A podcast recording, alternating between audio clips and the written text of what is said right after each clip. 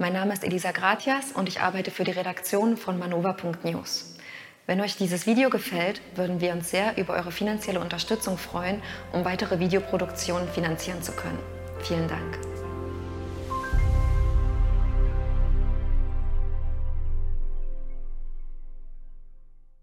Meine sehr geehrten Damen und Herren, ich begrüße Sie herzlich zu einer neuen Ausgabe von The Great Reset.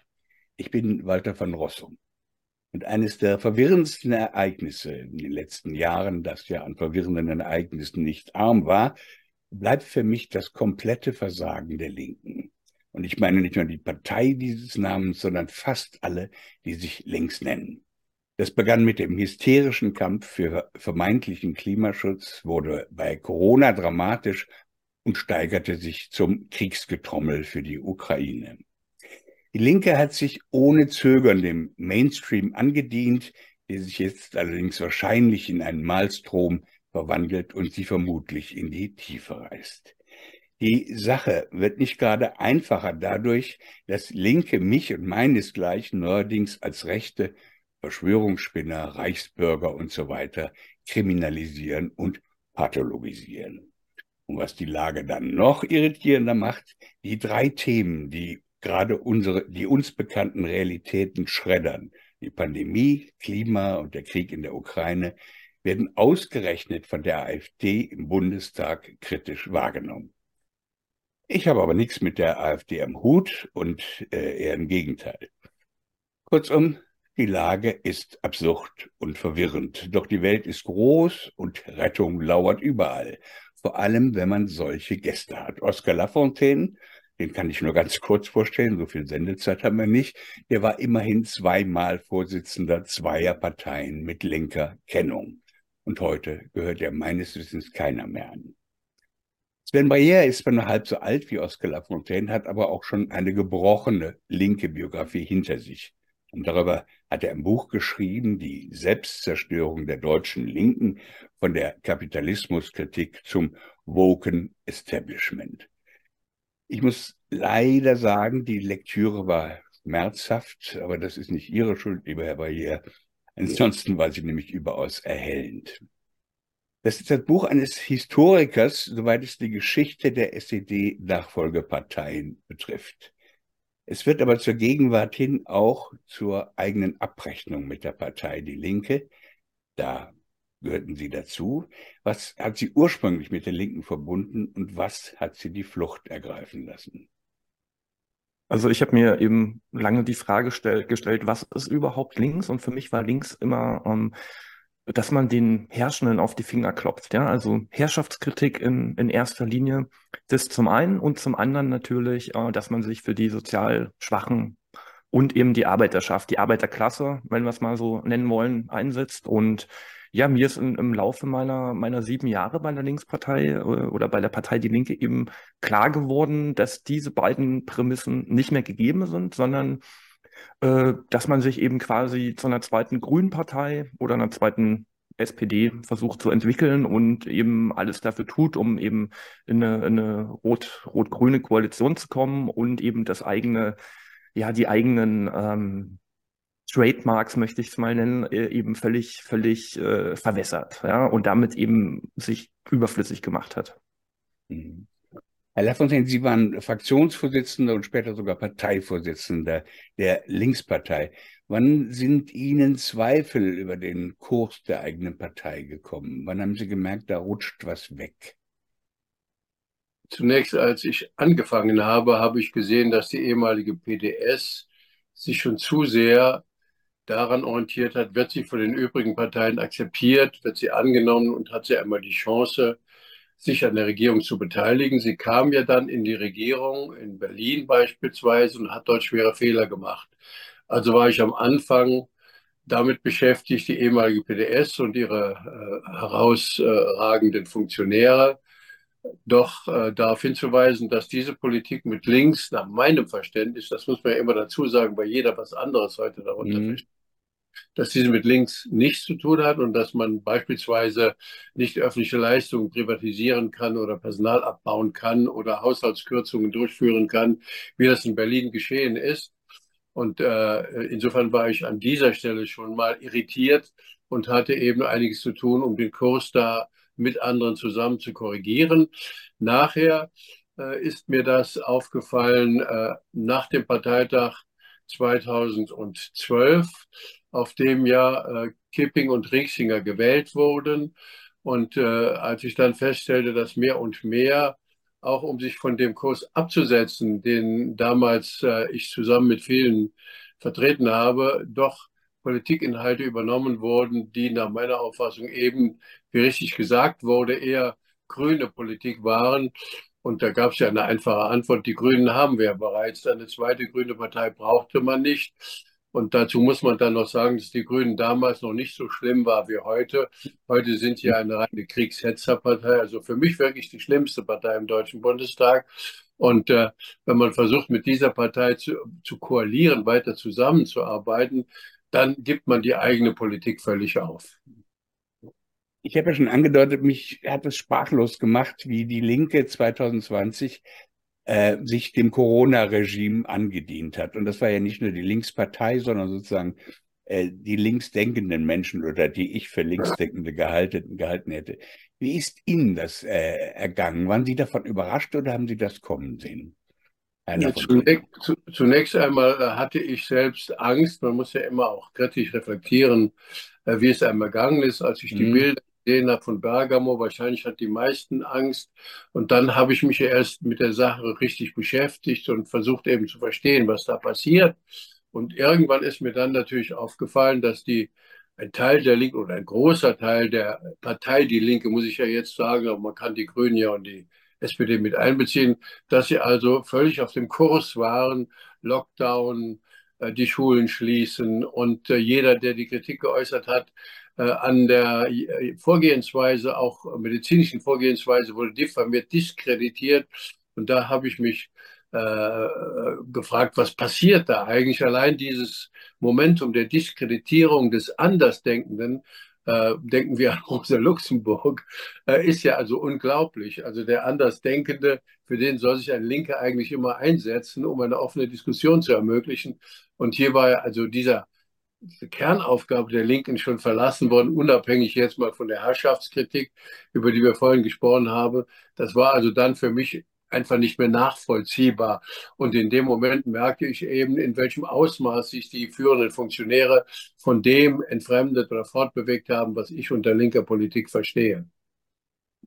Ja, aber hier war die Linke einfach nur vernagelt wie der Rest des Landes oder die große Mehrheit in diesem Land? Oder gibt es spezifische Vorerkrankungen, dass die so anfällig war für, für Corona? Also zum einen habe ich ja der, der Corona-Krise und der, der linke Umgang damit, äh, das habe ich im Buch ausgiebig dargestellt, auch ein bisschen versucht, äh, theoretisch reinzugehen. Und was mir eben aufgefallen ist, also für mich war das quasi 2020 äh, und die Folgejahre, war das der Grund, aus der Partei auszutreten, neben den anderen Sachen, die ich äh, schon angedeutet hatte. Und ähm, naja, mir ist aufgefallen, dass der Durchschnittsgenosse offensichtlich äh, totalitärer unterwegs ist, äh, als, ich, als ich das äh, gedacht hätte. So, ja, ich komme vielleicht auch eher ein bisschen von einer freiheitlich-anarchistischen äh, linken Sichtweise. Und äh, mir ist dann wirklich erst klar geworden im Laufe dieser Corona-Krise, dass viele Linke offenbar diesen starken Staat, der ja aber von anderen Akteuren vereinnahmt ist, äh, dass sie den brauchen und äh, dass sie das toll finden. Ich, ich erinnere mich an so Aktionen wie Zero Covid oder No Covid. Ja. Und mir fällt auch ein, dass beispielsweise die Rosa-Luxemburg-Stiftung im Sommer 2022, ja, wo die Sache relativ durch war, auch noch die 2G-Plus-Regel angewandt hat. Also ich hätte auf jeden Fall nicht hingehen können. So. Und dass man eben da Leute wirklich ausgeschlossen hat und, und die jegliche Diskussion also äh, wirklich im Keim erstickt hat. Ich habe das wirklich gemerkt 2020, 21 so und dann wo dann eben auch diese diese Impfgeschichte äh, losging. Ähm, dass da wirklich keine Diskussion mehr möglich war. Und, und äh, dabei hätte man ja im, im linken äh, Baukasten, was Theorien angeht, ja, also wie, wie funktionieren totalitäre Gesellschaften, welche Mechanismen stecken dahinter. Das ist alles eigentlich äh, gut, gut erforscht, ja, von, von Elias Canetti ähm, von mir aus auch äh, Adorno, Adorno, ja, und, oder, oder Wilhelm Reich.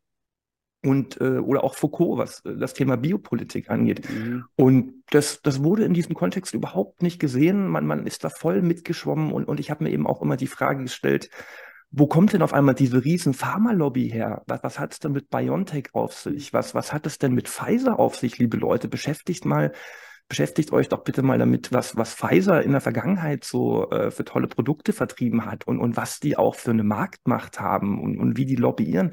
Und das sind ja eigentlich äh, linke, linke Grundgedanken, eben sowas zu hinterfragen. Und das ist überhaupt nicht passiert. Ich kann mich an ein Transparent von der sogenannten Antifa erinnern. Ja, wir impfen euch alle stand da drauf. Und, und das war wirklich für mich, ja, also das war echt erschütternd.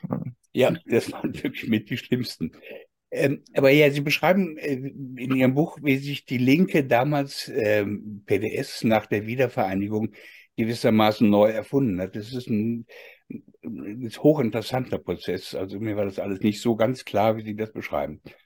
Und doch Anfang, irgendwann Anfang des Jahrhunderts werden von Linken außerhalb der Partei neue Positionen und Themen ventiliert und die dann nach und nach in die Partei eindringen. Sie sprechen von den sogenannten Antideutschen, man könnte auch dann die emanzipatorische Linke und solche Geschichten nennen. Ich muss gestehen, vor der Lektüre Ihres Buches habe ich diese Truppe für eine bekloppte, unwichtige Sekte gehalten. Ähm, wie ich jetzt lerne, war das wohl nicht so. Was war mit den Antideutschen? Wo kamen die her? Also ursprünglich äh, hatten die quasi ein Problem mit der deutschen Wiedervereinigung. Ja, sie haben quasi, die hatten die Befürchtung, dass da sowas wie ein, wie ein viertes Reich aufziehen könnte. Ich meine, wenn man sich die, die, äh, die Krawalle, die Pogrome von, von Hoyerswerda äh, Rostock-Lichtenhagen anschaut zu Beginn der 90ern, dann war das ja auch nicht ganz ungerecht äh, muss man, muss man knallhart sagen. Nur ähm, aus meiner Sicht haben sie es dann so weit getrieben, ähm, ähm, mit diesem, na, ich würde schon sagen, auch ein Stück weit Deutschlandhass und der gleichzeitigen äh, Zuwendung eben zu den, zu den USA und, und Israel, ähm, dass das schon wirklich ähm, ja, so ein bisschen pathologisch ist aus meiner Sicht. Also diese, diese ganzen Akteure, die ich auch bei der, bei der, bei der Luxemburg-Stiftung kennengelernt habe, haben immer eine ähnliche Biografie, also sehr ähm, Biodeutsch. Ähm, oftmals gab es äh, bei den Großeltern jemand, der im Nationalsozialismus aktiv war, sage ich mal, also nicht nur mitgelaufen ist. Äh, und, und da hat man eben so eine naja, so eine, diese, diese, so eine Art Familienschuld mitgetragen und musste eben fortan äh, immer, immer drauf äh, achten, sich da ein bisschen reinzuwaschen. So, ne? Wo ich mir sage, ich kann noch nichts dafür, was irgendwie mein Großvater gemacht hat. Also meiner saß übrigens im, im Gefängnis äh, während der NS-Zeit, aber das ist eine andere Geschichte. Ähm, aber das hebe ich jetzt auch nicht in den Himmel. Ja, ich als Person, natürlich äh, ist es doch gerade als Linker keine Frage, sich mit diesen Dingen zu beschäftigen.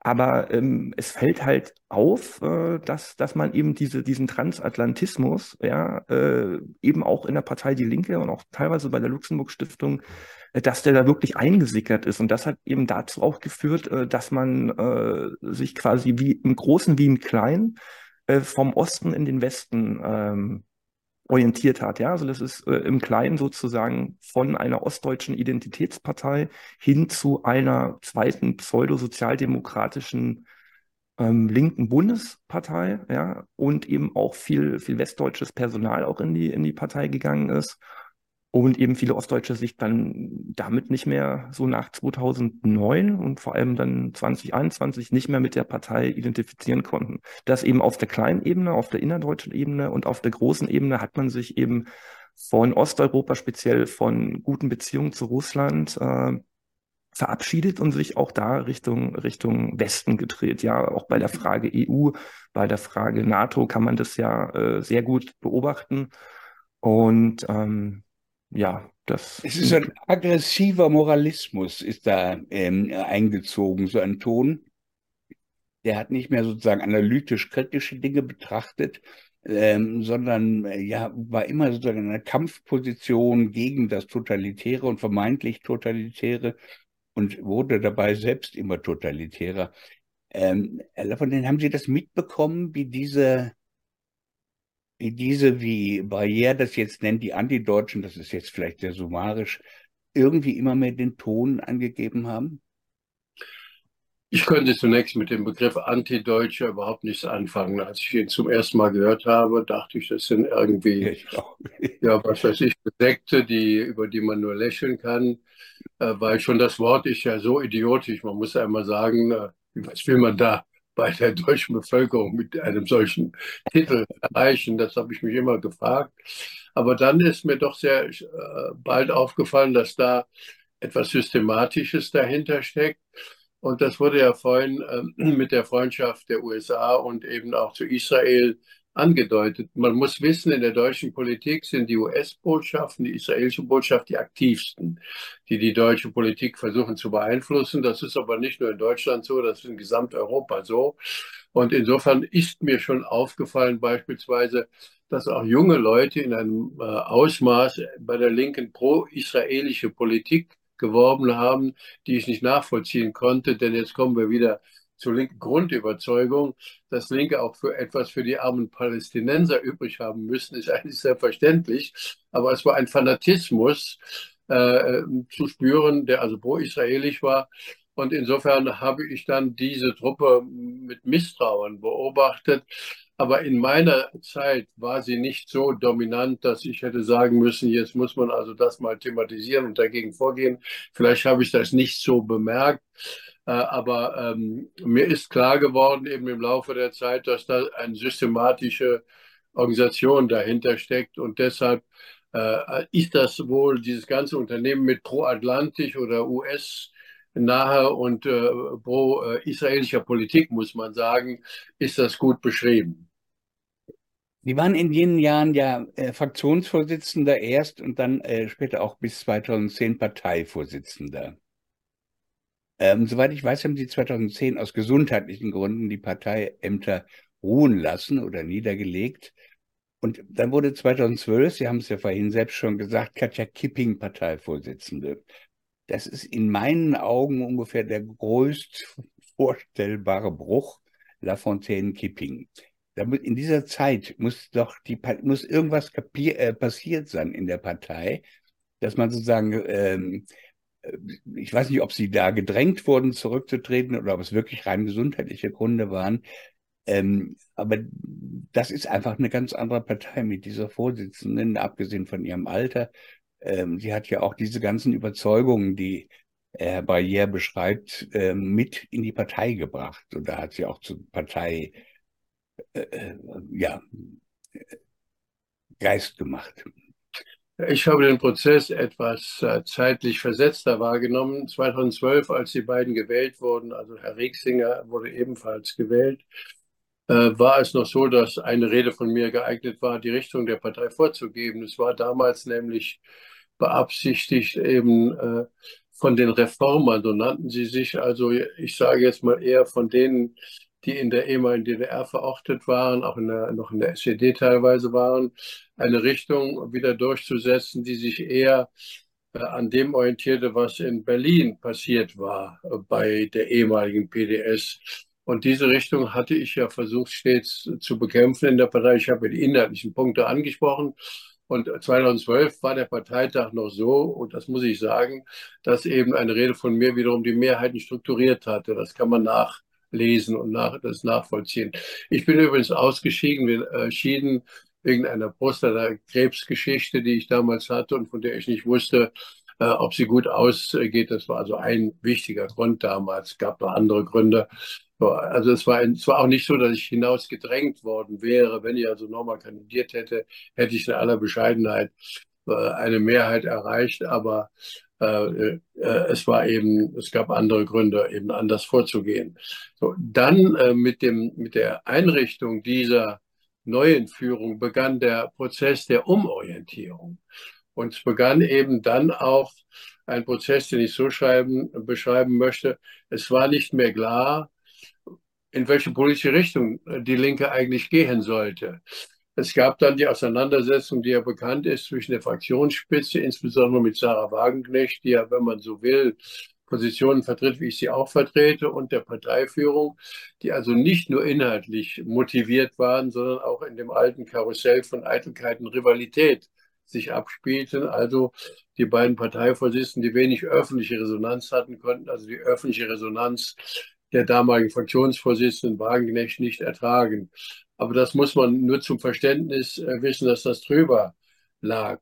Dann hat sich die Mitgliedschaft etwas umorientiert. Man sieht ja, dass immer mehr junge Akademiker auch in der Partei eine Rolle spielen und die sind nun sehr anfällig, mal unabhängig von den personellen Veränderungen innerhalb der Linken, sehr für moderne Trends und dieses Woke, von dem wir noch äh, reden werden oder über das wir noch reden werden, das von Amerika zu uns rüberkam. Wie so oft, das ist ja bei diesen jungen Leuten sehr beliebt und damit, also mit dieser gesellschaftlichen Veränderung, auch gesamtgesellschaftlichen Veränderung, begann dann eben notwendigerweise, äh, wenn also diese gesamtgesellschaftlichen Trends sich in der Linken durchsetzen, auch die Selbstzerstörung der Linken, wie also das Buch überschrieben ist.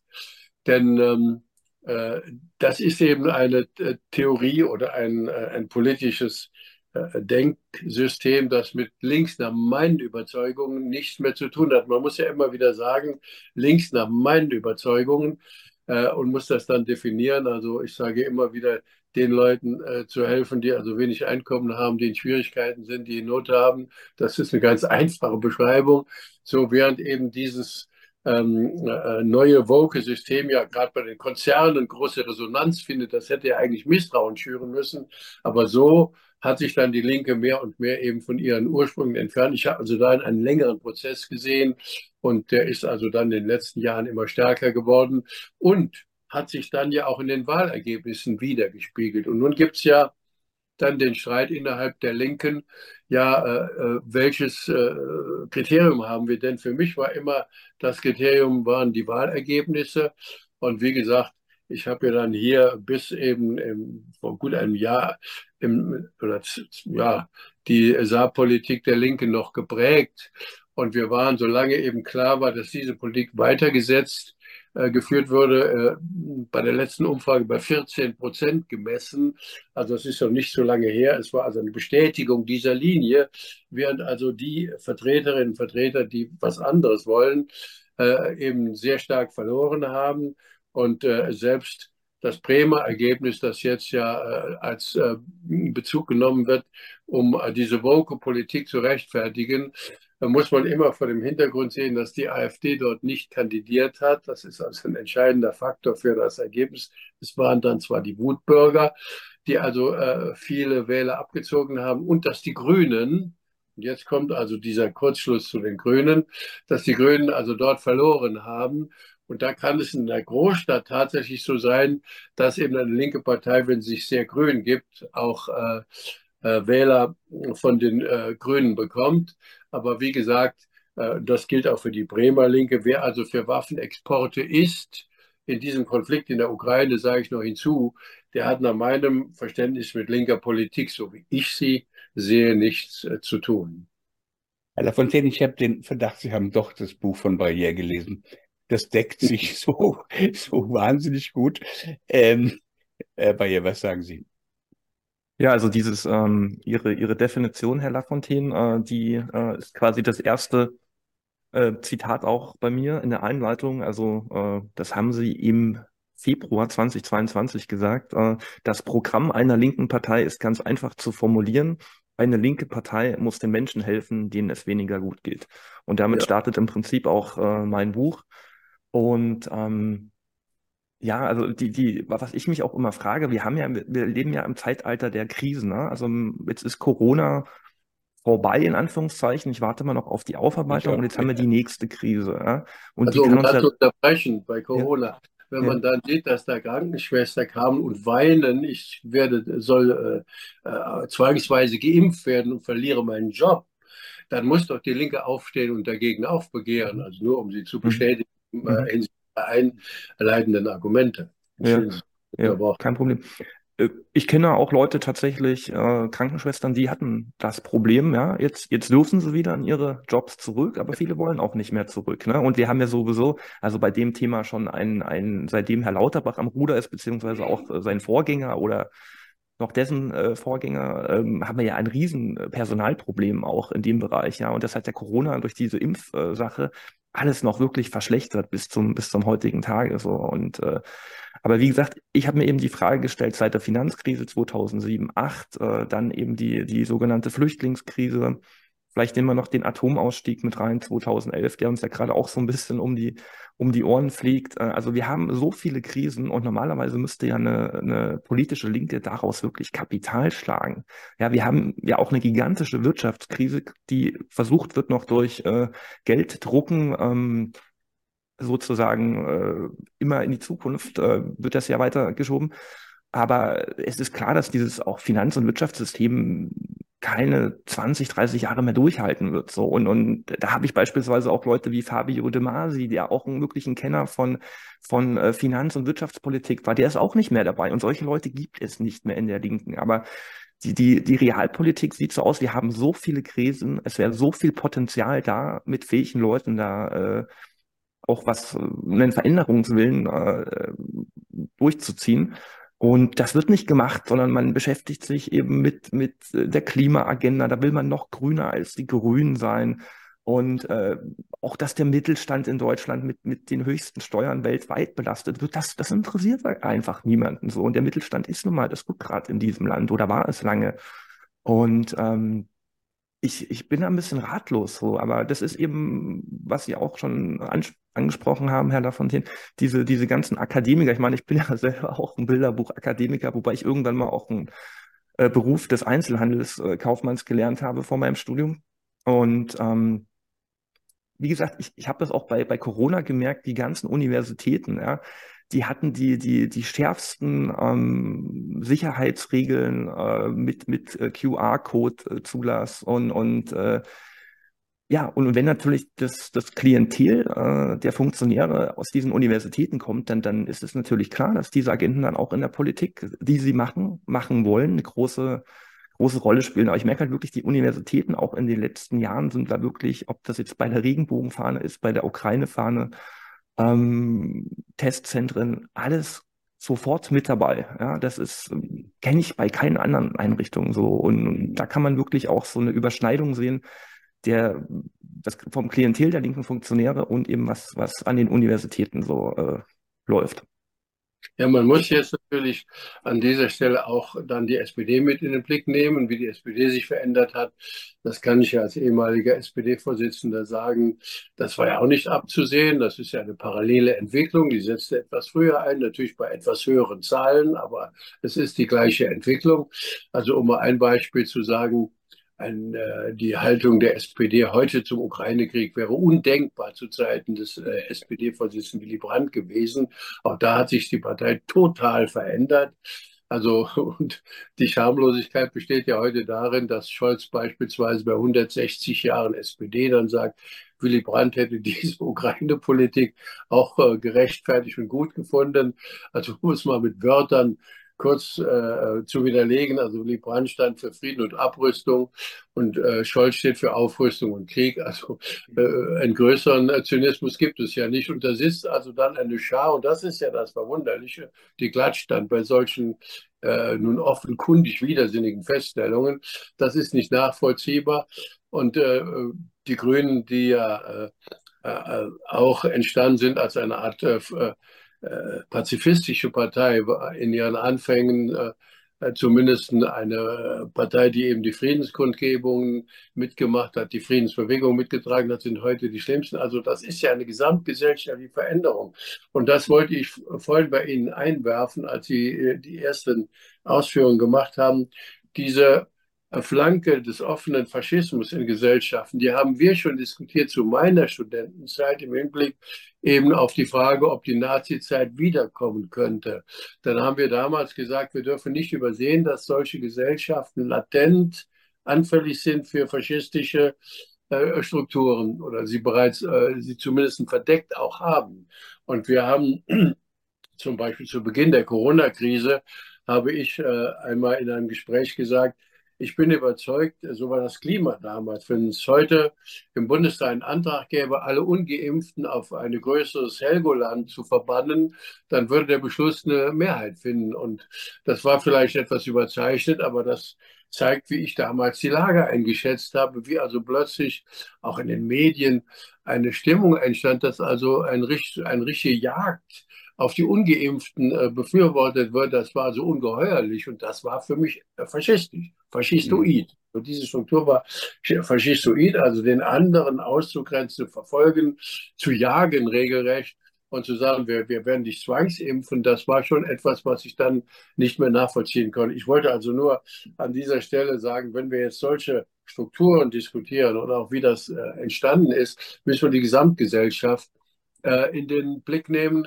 Und gesamtgesellschaftlich, ich muss, meine Überzeugung ist auch meine Erfahrung, sind die großen, ist die große Mehrheit der Menschen, also auch quer durch die Parteien, eher äh, bereit mitzulaufen. Also das Mitläufertum ist Kennzeichen für Gesellschaften.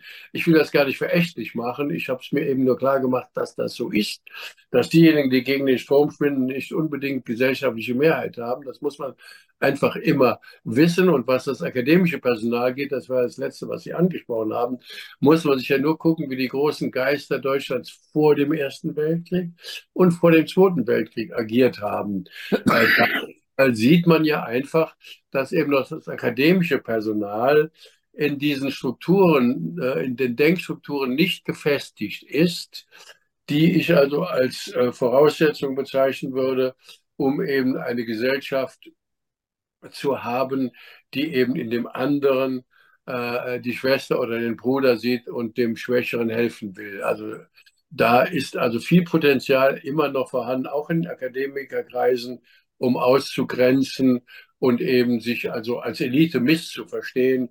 Und in dem Moment, wo man sich als Elite missversteht, hat man ja schon eben den Bruch zu diesen Leuten, die eigentlich vertreten werden sollten.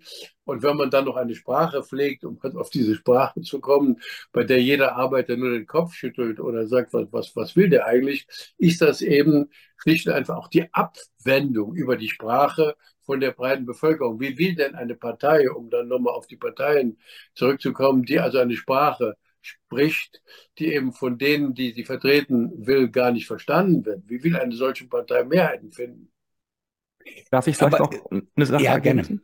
Äh, mir ist auch ganz wichtig die, die Rolle von Propaganda, ja, also was wir ja seit 2020 erlebt haben, ähm, diese, diese Dauerbeschallung äh, von dieser Corona-Story, das hat es ja so vorher noch nie gegeben, ja, dass wirklich alle großen Blätter ähm, und alle Fernsehsender, vor allem die öffentlich-rechtlichen, haben ja da eine ganz große Rolle beigespielt, von früh bis abends wurde man mit irgendwelchen Pseudo-Fallzahlen wirklich zugemüllt. Und, und das hat auch bei vielen Akademikern einfach verfangen, so nach dem Motto, wenn da wirklich alle drüber berichten, dann wird das schon so sein. Und was mir eben auch gefallen ist, ob das jetzt eben an den Universitäten, aber auch in der Partei Die Linke ist, da wird halt Tagesschau geguckt und man liest dann vielleicht noch die Taz, ja, oder die Süddeutsche Zeitung oder vielleicht noch die, ähm, äh, ja, die junge Welt definitiv nicht mehr. Aber wie gesagt, nee. diese, die, die Zeit, die Zeit vielleicht noch.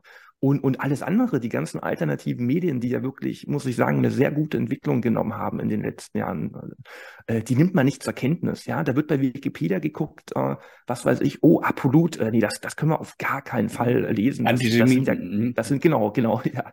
Und, und, und diese, diese wirkliche ähm, dieser ultimative Glaube an die GEZ-Medien und, und obwohl ja die Verstrickung, ich sag nur RB, RBB-Skandal und, und diese ganzen Skandale, die, die kriegen diese Leute wirklich nicht mit und, und hinterfragen nicht und lesen halt weiter die Zeit. Und die Zeit wird ja auch, es gab auch in der Corona-Zeit gab es ja wahnsinnige ähm, Hilfen von dem Staat an die ganzen großen Blätter auch.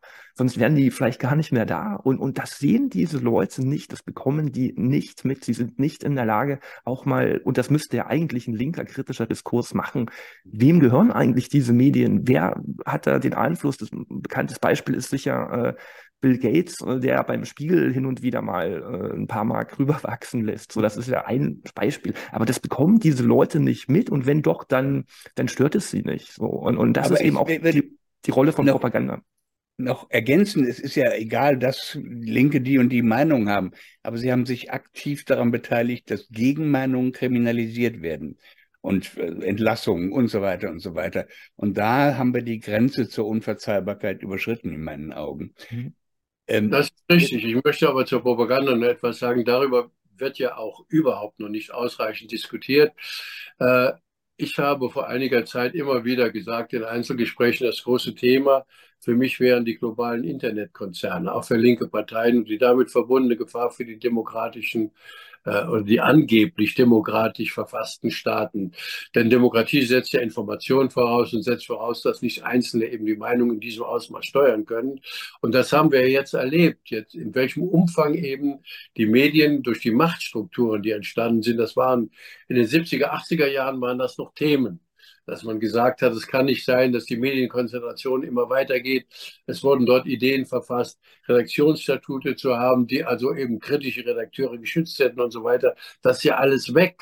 Heute haben wir eben eine solche Vermachtung der Medien und es wird überhaupt nicht darüber geredet, sodass eben die Menschen, äh, ob sie wollen oder nicht, Opfer dieser Propaganda werden.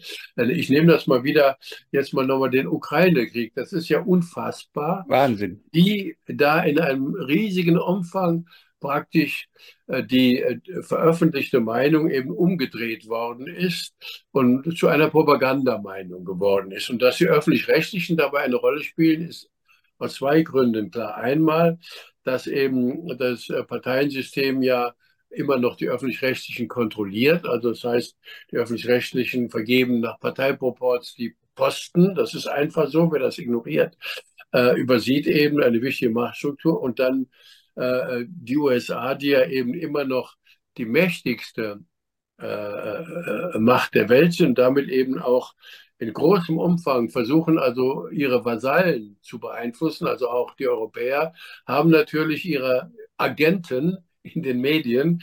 Das kann man also in US-Dokumenten überall nachlesen.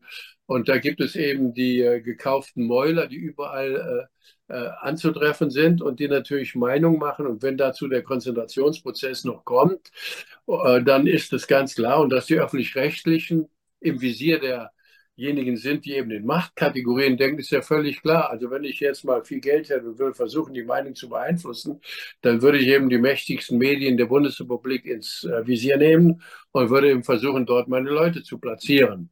Und äh, dasselbe geht ja auch in der, äh, in der Politik und das ist auch nichts Neues. Ich habe gerade ein Buch gelesen äh, über die Zeit des ehemaligen französischen Präsidenten de Gaulle, der ja eben äh, eine äh, Symbolfigur für alle Europäer ist, die der US-Politik Widerstand leisten wollten. Und habe dort eben gesehen, welchem Umfang die US-Botschaft und die US-Politik eben in ganz Frankreich eben quer durch die politischen Parteien, quer durch die Verwaltung, quer durch die Medien äh, versucht hat, alles zu unternehmen, um äh, de Gaulle zu beseitigen. Und das ist heute sicherlich nicht weniger geworden, sondern eher mehr.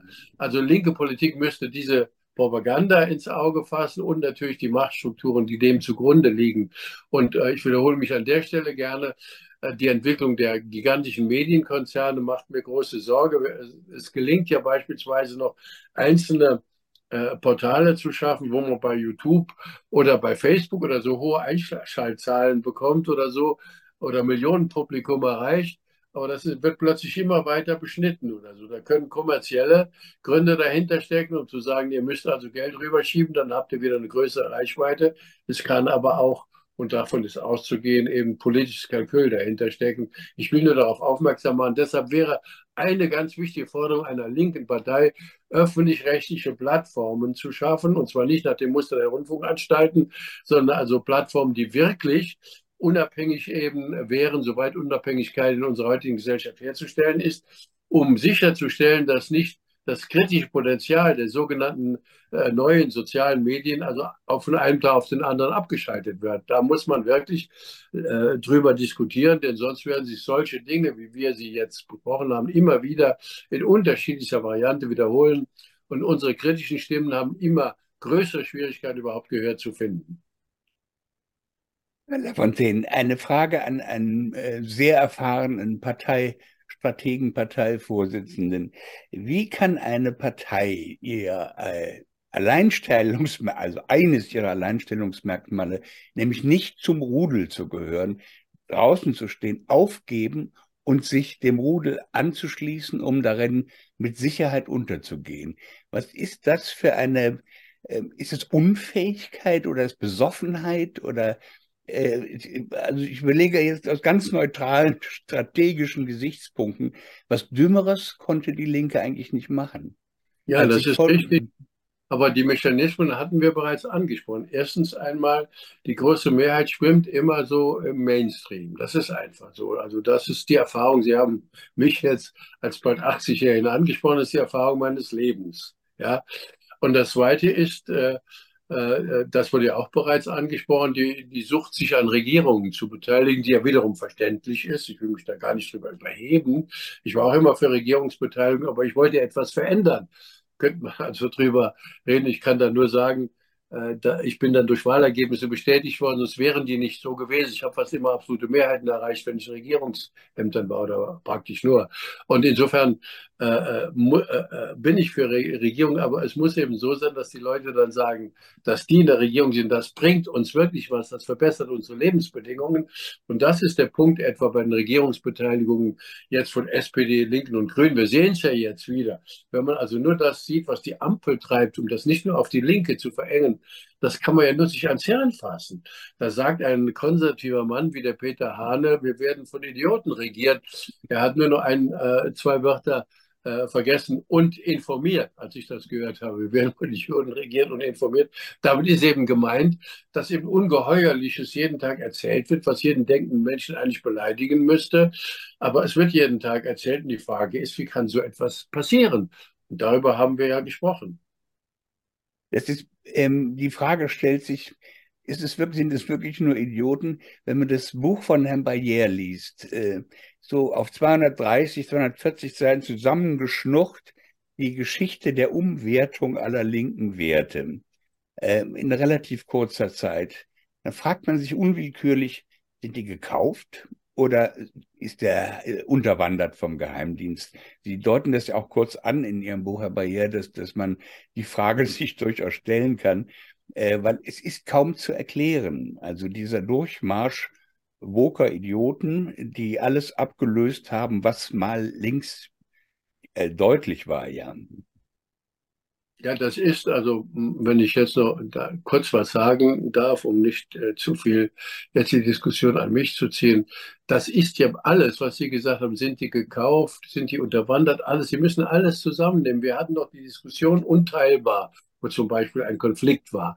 Ja, das sollte Solidarität unteilbar sein. Dann habe ich mir angeguckt, wer läuft denn da mit? Da liefen die Kriegsbefürworter und Waffenlieferungsbefürworter mit. Und das läuft unter dem Wert der Solidarität. Und das sehen Sie ja jetzt in der Ukraine, dass also, wenn man so will, die, die Hasspredigten gegenüber Russen, die also ein Verrat meinetwegen, ich nehme jetzt mal die SPD ins Visier, an der ein völliger Verrat an der Politik Willy Brandt sind, dass sie unter dem Denkmantel Solidarität laufen und das gar nicht auffällt, dass da Solidarität, ja mit wem eigentlich? Äh, mit Zelensky und seiner korrupten Entourage vielleicht, ja, oder mit Biden und seiner korrupten Entourage, aber doch nicht mit den Ukrainern.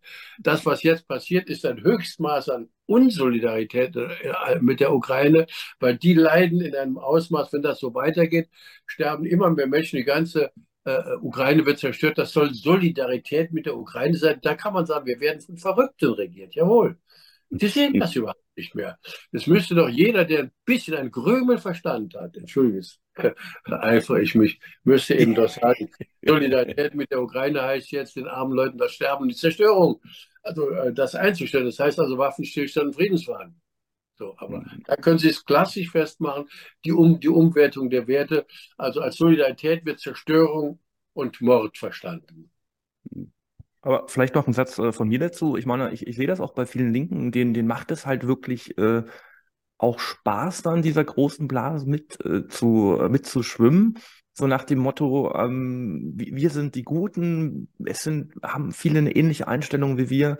Und, und äh, natürlich ist es viel anstrengender, das Ganze mal wirklich kritisch oder aus einer anderen Perspektive auch mal äh, zu beleuchten. Ich, ich, ich meine, ich bin immer wirklich baff, wenn ich feststelle, für viele Linke, auch Akteure ähm, in der Partei hat offenbar dieser Krieg erst am äh, 24. Februar 2022 ähm, äh, begonnen. Und äh, die Vorgeschichte, die lässt sich ja mindestens bis, bis 1991 zurück äh, verfolgen so und das muss man beziehungsweise auch 2014 ja oder ich meine man sollte sich auch mal die die Rede von Putin von 2001 äh, im Bundestag an, anhören so was er da gesagt hat und und äh, das muss man alles zur Kenntnis nehmen und dann kann man diesen diesen Krieg äh, auch mal anders beurteilen. Natürlich ist der auch zu verurteilen, aber es ist natürlich ganz klar auch, was die, was die USA da für eine wirklich verheerende Rolle spielen. Und das spielen sie ja nicht zum ersten Mal in der Geschichte.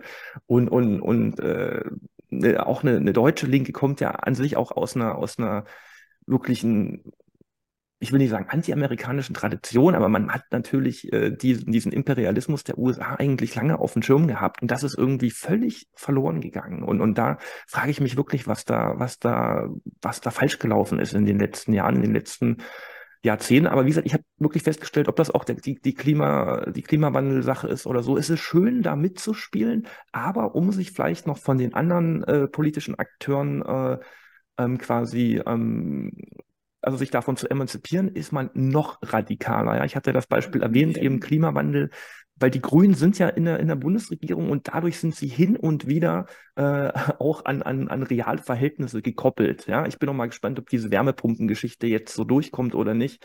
Und bei den Linken ist das nicht der Fall. Ich erinnere an die kurzzeitige Vorsitzende Susanne Hennig-Welso, Welso, die war ein Jahr Vorsitzende und die hat wirklich in vielen Taz-Interviews gesagt, ähm, ja, also beim, beim Klimawandel, das ist so wirklich das größte Problem unserer Zeit und da müssen wir wirklich alles äh, dran setzen, um den äh, in den Griff äh, zu bekommen. Und ja, wie das dann mit der sozialen Frage aussieht, das müssen wir mal sehen. Ja.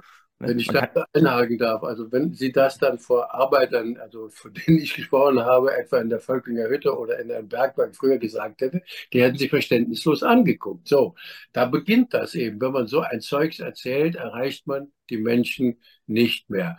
Und was eben den äh, Ukraine-Krieg angeht, da ist ja jetzt in der New York Times eine ganzseitige Anzeige äh, veröffentlicht worden von der Eisenhower Foundation, die genau das aufnimmt, was Sie jetzt wieder erwähnt haben, dass der Krieg ja viel früher angefangen hat, dass eben schon das Versprechen an Gorbatschow war, die NATO nicht auszuweiten. All die US-Stimmen erzählt, die gesagt haben, wenn ihr das macht, gibt es Krieg. Das haben die ja vorausgesagt. Und, äh, aber dennoch, alles wird weggeschoben der deutschen Öffentlichkeit. Das ist das Phänomen. Selbst eben 2014 und danach hat also meinetwegen der Restler in der ARD gesagt, die, äh, die Kiew trägt den Krieg in die Wohnzimmer in der Ostukraine und in, in die Schlafzimmer und übt dort Terrorismus aus. Und auf einmal ist alles weggeblasen. Ja, wir äh, akzeptieren ja, dass eben ein Staat entsteht, der also wirklich äh, so Halbnazi-Strukturen hat, wo also dann ein Juden- und Polenmörder zum neuen Nationalhelden, nämlich Bandera, stilisiert wird, nachdem Plätze, Straßen benannt werden. Das ist alles ungeheuerlich was da passiert. Da ist man wirklich dankbar, dass also praktisch der New York Times eben eine ganzheitliche Anzeige erscheint, die also voll jetzt, sagen wir, eine Stimme der Vernunft ist und einfach nur Tatsachen aufführt, über die wir jetzt im Zusammenhang mit dem Ukraine-Krieg gesprochen haben. Der Ukraine-Krieg ist schlicht und einfach ein geostrategischer Krieg der USA gegen Russland, der von langer Hand über Jahrzehnte vorbereitet worden ist. Und wenn man also Bücher von Kissinger oder von Brzezinski oder die Stellungnahme von Friedman äh, liest, die ja im Fernsehen abrufbar ist, dann ist das ja einfach das Ziel der USA, eben Russland und Europa gegeneinander zu, äh, also gegeneinander zu treiben, möchte ich sagen. Und das ist ja jetzt in vollem Umfang bei diesem Krieg erreicht worden. Jetzt könnte ja der Eindruck entstehen, so wie wir hier reden und wie der ne, Barriers äh, Buch äh, läuft, es wäre eine Geschichte einer neuen Generation. Aber genau das stimmt ja nicht. Da gibt es solche, äh, naja, in der DNA gefärbte Linke wie, wie Gregor Gysi oder ähm, Herr Ramelow, der vor lauter Staatsmännlichkeit ja kaum am Beinen stehen kann. Ähm, die haben Positionen, also bei Gysi, dem fühlte ich mich mal auch persönlich sehr verbunden, ich bin fassungslos, dass er umgeschwenkt ist.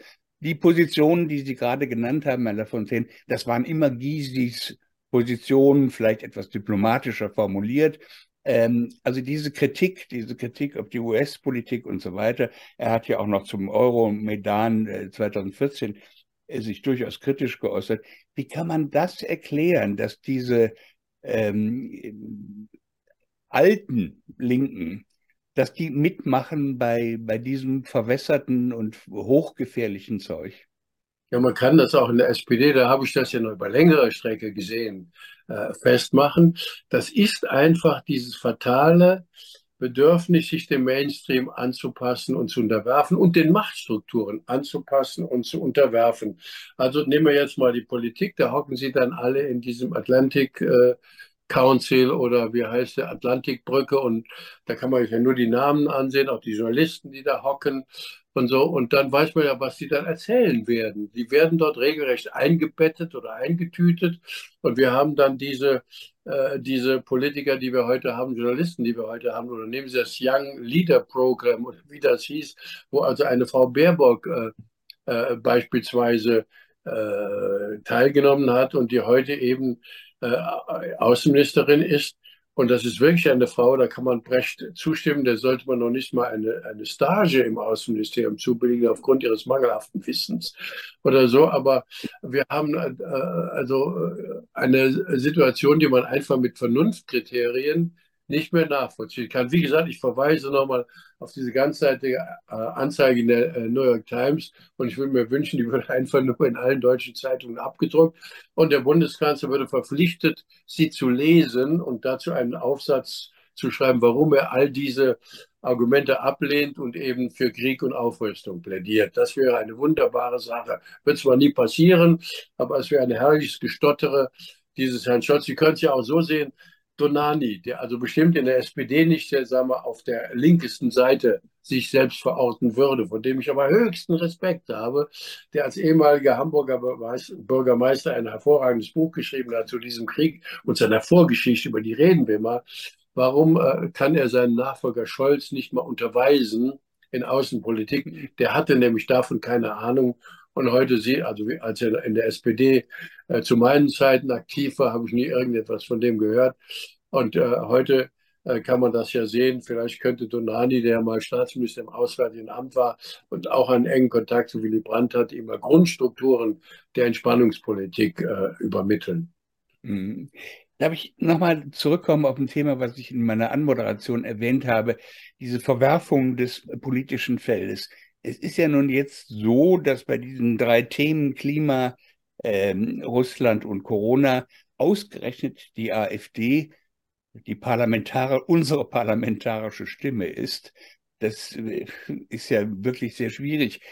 Mittlerweile frage ich mich, ist das, sind das wirklich AfD-Themen oder hat die AfD die sich spontan zu eigen gemacht, weil sie damit ähm, Zulauf gewinnen kann und ähm, äh, aber das nicht wirklich AfD-Themen sind. Ähm,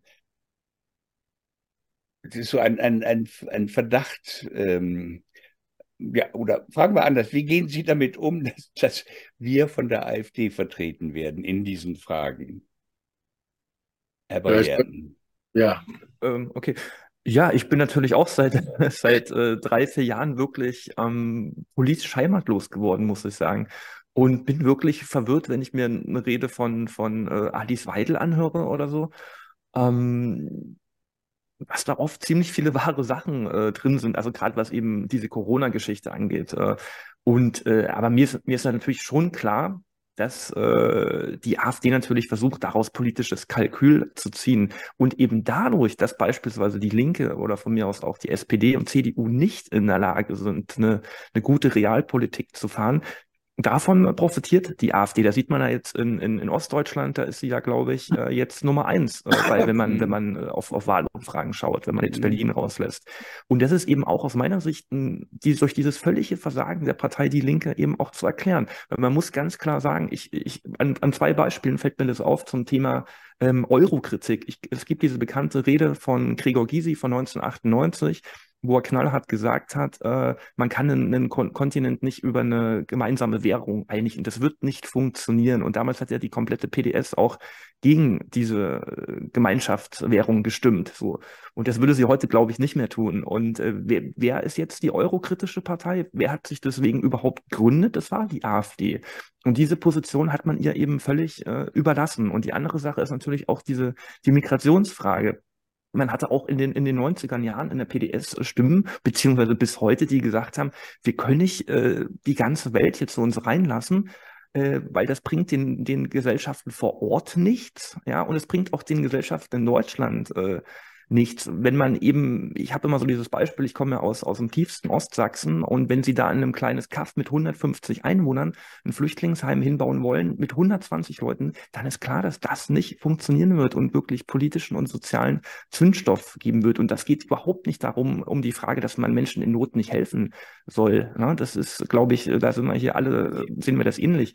Nur ähm, diese, diese schieren Zahlen, und ich meine, ich wohne in Berlin, ich, ich, ich sehe das jeden Tag, was, was hier so läuft, das äh, kann, kann die Gesellschaft hier nicht mehr, nicht mehr, nicht mehr aufnehmen, nicht mehr verarbeiten. So, wenn in so kurzer Zeit so viele äh, Leute eben äh, herkommen, ja, und gerechtfertigt oder nicht, das ist auch noch eine andere Frage. Und diese, auch dieses Thema hat natürlich auch die AfD groß gemacht. So, und eine Linke zählte wirklich gut daran, eben mal zu gucken, wer verursacht denn überhaupt diese, diese ganzen Flüchtlingsströme? Woran liegt denn das? Und natürlich äh, spielen da wieder die, eine USA äh, eine führende Rolle, ob das eben in Libyen war oder in Afghanistan. Und äh, die nehmen aber keine Flüchtlinge auf, sondern das, das bleibt alles an der EU und vor allem an Deutschland hängen. Und, und das sind so, so grundlegende Überlegungen, die eben äh, bei der Partei Die Linke kaum noch eine Rolle spielen und die sich eben eine AfD auf die, auf die Fahne geschrieben hat. Und, und das meine ich eben auch, warum die AfD im Osten so stark ist, weil sie es ein bisschen geschafft hat, ähm, diese, ja, die, die, die Rolle der neuen Schmuddelkinder. Ja, also die PDS war ja in den 90er Jahren so die Schmuddelkinderpartei, äh, mit denen wollte niemand was zu tun haben, aber im Osten kam man eben auch nicht an, an denen vorbei. Und das hat heute die, die AfD eingenommen und, und die Linke wird nur noch wahrgenommen eben als eine zweite grüne, grüne Partei oder so, die keiner mehr braucht. Ja? Mhm. Ich glaube, das, das erklärt so ein bisschen, warum, warum die AfD so stark ist und äh, ja, aber wie gesagt, da ist auch politisches Kalkül dahinter, ob das bei Corona war äh, oder jetzt eben auch im Ukraine-Krieg. Ähm, wäre halt interessant zu wissen oder vielleicht auch nicht, wenn, wenn, wenn sie in der Regierung wäre, wie sie dann äh, gehandelt hätte. Ne? Oder wollen wir vielleicht lieber nicht wissen. Aber ja, das ist hypothetisch, da kann man nur spekulieren. Mhm. Ja, äh, ich glaube, dass äh, wenn man äh, sich die Frage beantwortet, was ist denn überhaupt linke Politik und wenn man eben dem zustimmt, den Leuten zu helfen, denen es weniger gut geht, dann kann man jetzt an all diesen Fragen, die wir diskutiert haben, dieses Kriterium anwenden. Und die Frage ist ja für die, äh, etwa war ja bei der, in der Corona-Frage, wer hilft den Menschen, die also da leiden unter dieser verfehlten Politik? Und da war dann plötzlich die AfD die einzige Partei, die diese Argumente aufgegriffen hat. So einfach ist das. Die AfD ist ja nicht schuld, dass äh, sie jetzt, äh, also in erster Linie schuld, dass Wähler in Ostdeutschland dieser großen Zahl sagen, wir wollen jetzt eher für die AfD stimmen, sondern das sind ja die anderen Parteien auch schuld, zumindest, weil sie ihnen nicht das entsprechende Angebot machen. Das ist ja keine Böswilligkeit. Und ich habe vorhin gesagt, das Kriterium ist immer das Verhalten der Wählerinnen und Wähler auch. Also wenn die Wähler irgendwann eben doch signalisieren, äh, wir unterstützen euch nicht, man muss mal überprüfen, was ist denn da passiert. Und wenn sie zur AfD gehen und wenn man dann noch Untersuchungen hat, wenn die Wähler sagen, ja, eigentlich wollten wir die AfD auch nicht wählen, aber es gibt ja keine andere Partei mehr, die wir wählen wollen. Wir haben Vorbehalte gegenüber der AfD, aber wir wollen jetzt mal Protest zum Ausdruck bringen. Jetzt kommen wir zu den Themen. Ich sage nochmal Solidarität.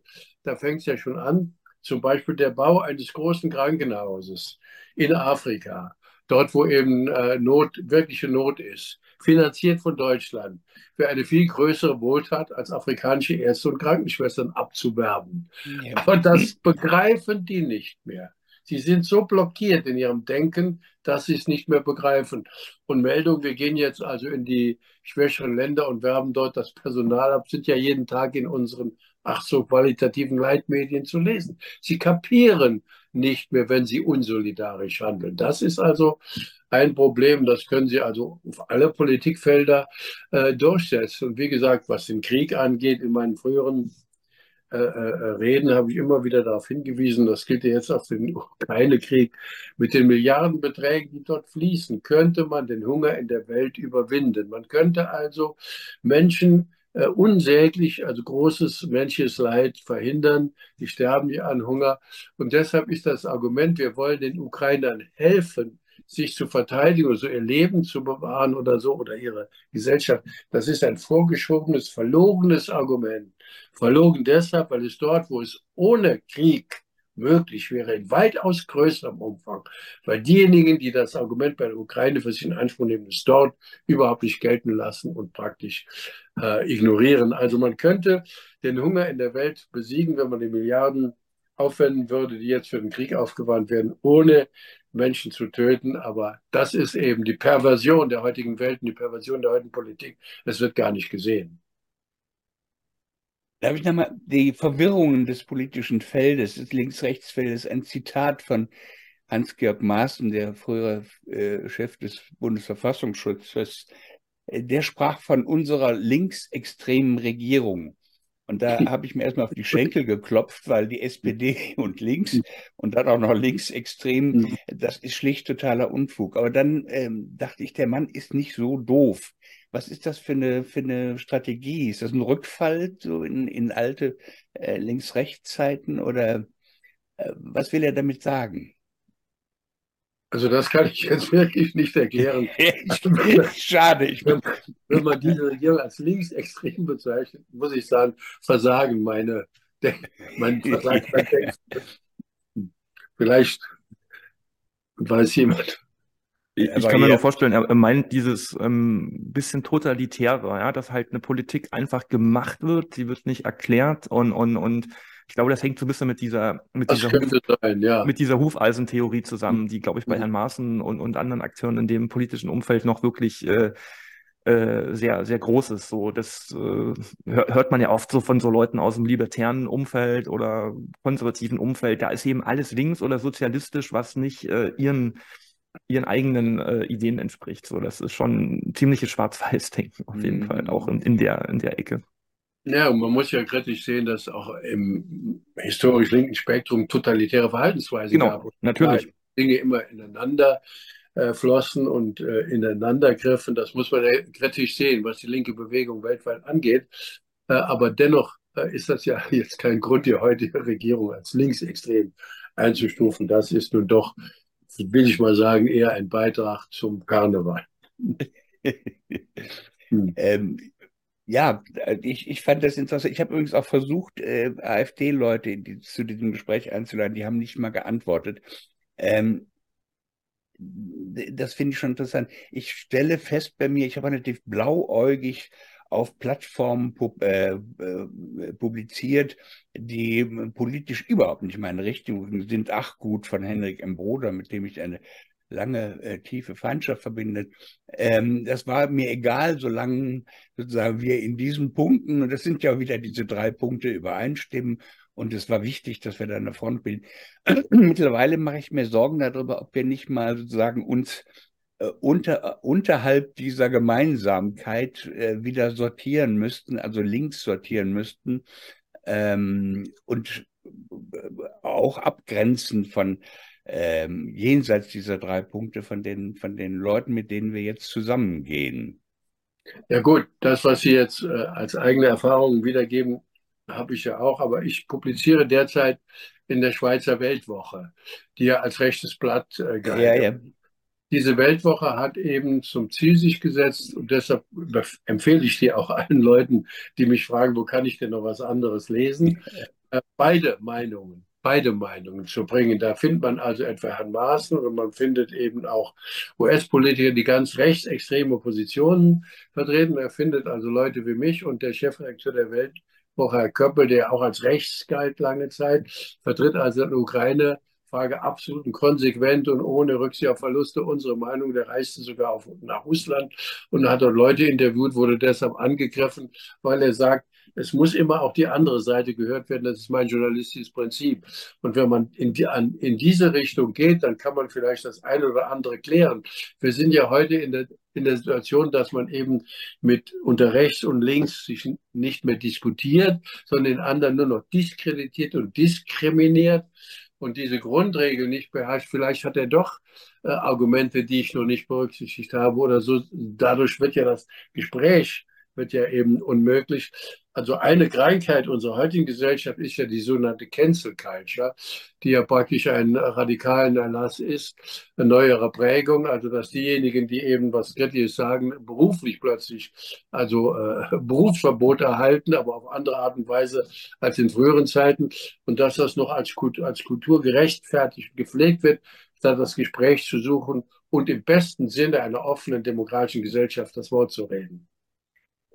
Jetzt zum Ende hin kann ich es mir nicht verkneifen, Sie beide nach den Aussichten zu fragen. Die Probeläufe für einen autoritären Staat und provozierte Kriege haben ja verdammt gut geklappt. Wie geht das alles weiter? Haben Sie eine Idee, Herr Bayer? Also ich, ich dachte in den letzten drei Jahren schon ständig, also irgendwie, ähm, ich glaube nicht mehr, dass das noch so lange gut geht hier mit dem Wirtschaftssystem, mit dem Finanzsystem, ähm, mit der Politik. Aber ich, ich bin davon so ein bisschen so, so abhanden gekommen, jetzt hier zu sagen, also spätestens nächstes Jahr kracht hier alles zusammen. Ich glaube, das, das kann alles noch viele oder einige Jahre so weitergehen.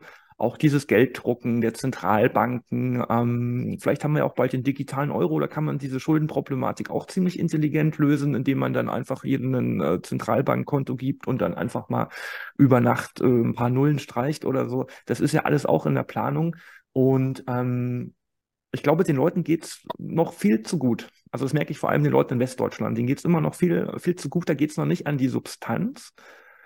Ich fürchte aber, das wird in den nächsten Jahren kann das passieren so und, und, und da kann vielleicht mal irgendwie ein, ein politischer Umschwung auch mal, also ein grundsätzlicher auch eintreten. Aber ich bin wirklich sehr desillusioniert. Ne? Ich, ich sehe ja auch in anderen Ländern, äh, da läuft es ein bisschen anders. Ich habe zum Beispiel Bekannte, die schauen sich jetzt in Uruguay um, was ein sehr schönes Land ist. Ja, da wird, da wird äh, viel gebaut äh, und, und da passiert viel. Und ähm, man muss halt auch gucken, also viele haben mit diesem, mit dieser Bundesrepublik abgeschlossen und viele gehen auch. Und das sind nicht meistens die, die dümmsten Köpfe so.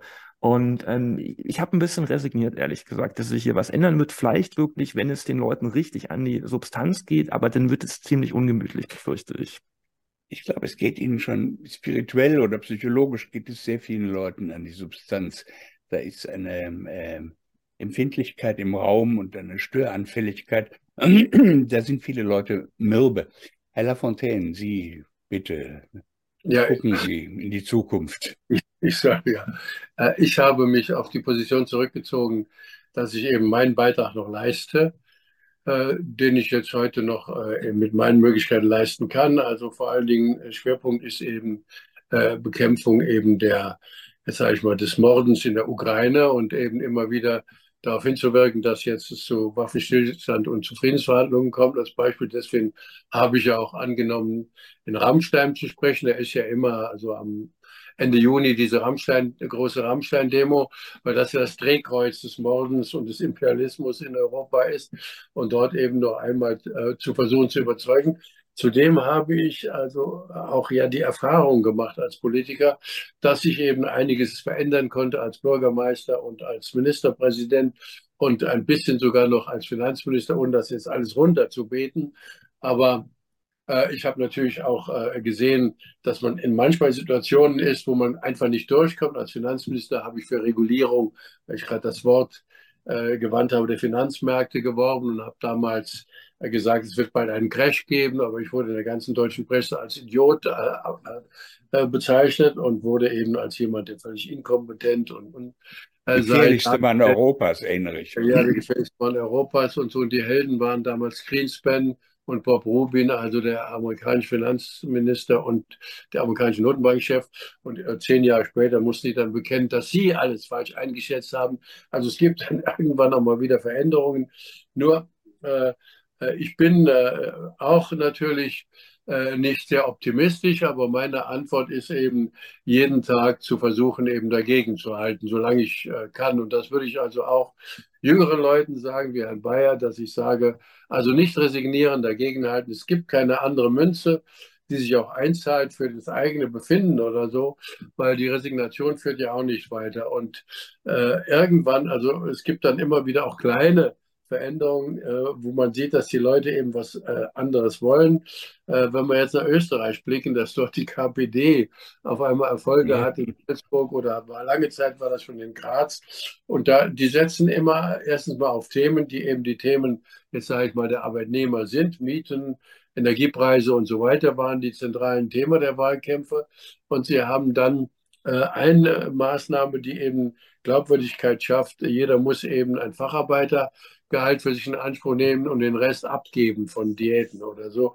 Deshalb haben die, und dieses, dieses gewonnene Geld wird eingezahlt in Wohnungen oder so, das beschämt fast einen, weil man eben selber eben als lange, jahrzehntelanger Politiker an solchen Maßnahmen nicht teilgenommen hat. Aber es wird, geht daraus etwas hervor. Es geht auch um Glaubwürdigkeit auf dem äh, linken Sektor. Und die Linke muss auch versuchen, Glaubwürdigkeit herzustellen. Und das muss man nicht unbedingt äh, wie ein Mönch leben. Aber eine Glaubwürdigkeit ist, und da beginnen wir dann jetzt wieder, das zu deklinieren in der aktuellen Politik. Ich muss eben nach der Wahl auch das dann einhalten, was ich vor der Wahl gesagt habe und darf eben nicht äh, äh, dann mich so verhalten, wie sich überall verhalten wird. Mittlerweile, dass eben nach der Wahl alles nicht mehr zählt, was vor der Wahl gemacht worden ist, äh, versprochen worden ist. Es tut gut, Ihnen zuzuhören, lieber Herr Lafontaine. Meine Herren, der Orientierungsspaziergang durch schwer vermintes Parteiengelände war für mich jedenfalls sehr lehrreich. Ich hoffe, wir haben unseren Zuschauern wenigstens ein paar Denkpfade geboten. Oskar Lafontaine, Sven Breyer, ich danke Ihnen sehr. Ich bin Walter van Rossum. Bye bye. Tschüss. Vielen Dank. Tschüss. Tschüss.